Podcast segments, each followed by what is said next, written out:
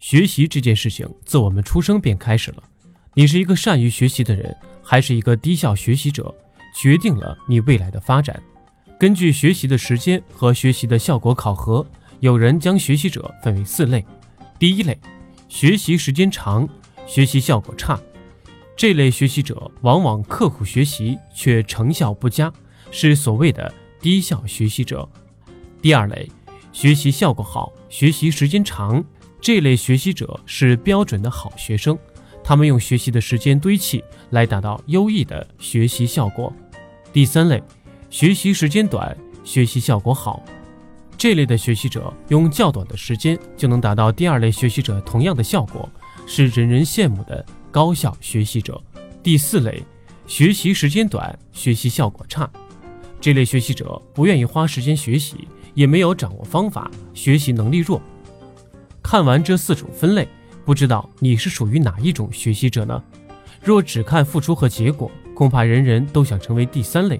谁不想用最少的时间达到最好的学习效果呢？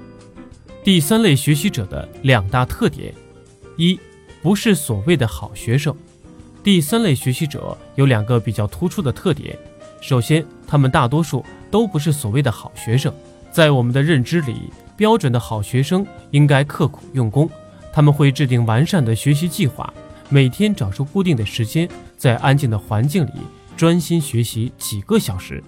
而第三类学习者在我们眼里，往往看起来不怎么努力，他们容易分心，喜欢一会儿学这个，一会儿学那个。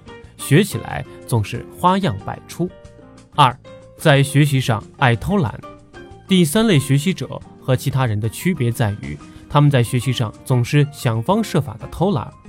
就拿背单词来说，他们绝不会老老实实的把单词书翻几个遍，肯定是想一些办法让自己在最短的时间内记牢单词。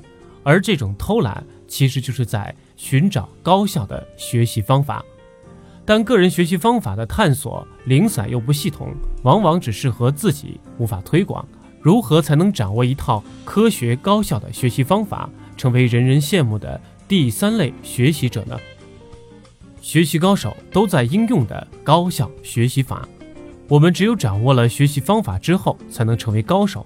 想要优化学习方法，首先要了解大脑的运作基本原理，然后投其所好，制定相应的学习策略。《纽约时报》顶级科学家本尼迪克特·凯里根据认知心理学的最新研究成果，提炼了十种颠覆常识的高效学习法。科学学习，你也能成为学习的高手。一、变化学习环境，增强记忆的法宝。很多人在学习的时候，都愿意找固定的、安静的场所作为自己学习的专用场地。如果是在自习室，有的人要找专属的位置。我们认为这样的仪式感会给大脑发出现在该好好学习的信号，但如今科学家却发现，比起死守常规学习场所，频繁更换不同的地方，学习效率反而更高。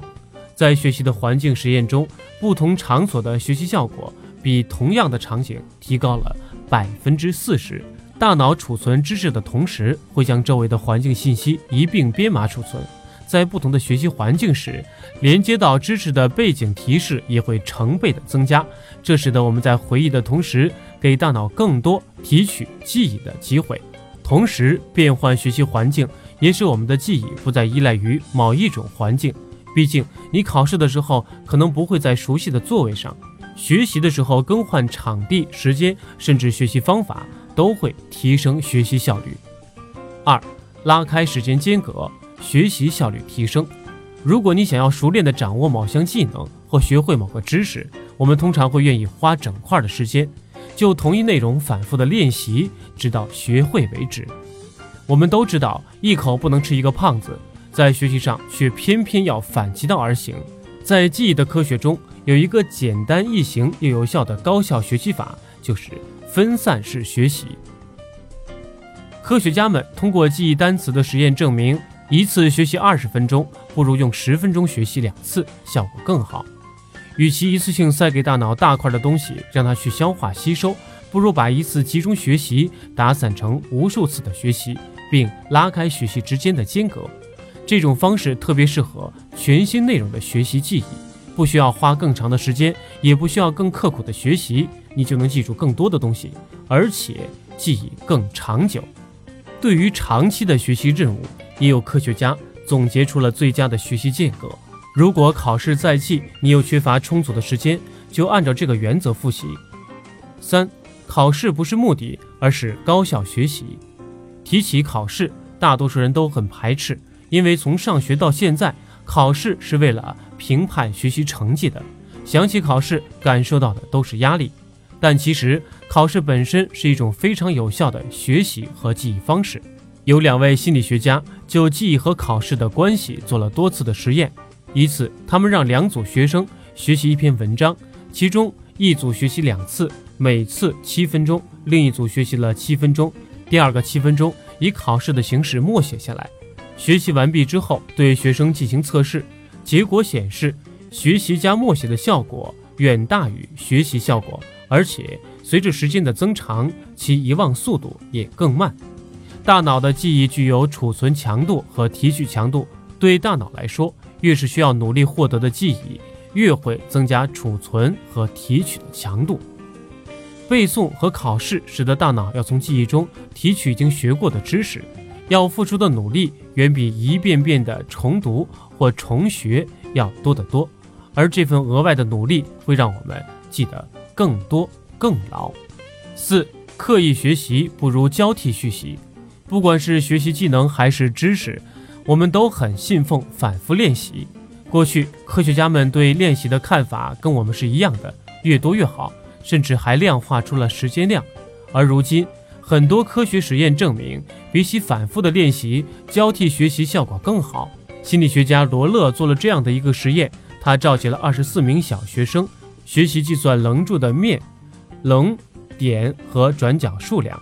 其中一组集中学习，顺序练习面、棱、顶和转角题；另一组也练习了相同的次数，不过随机而无序的做题。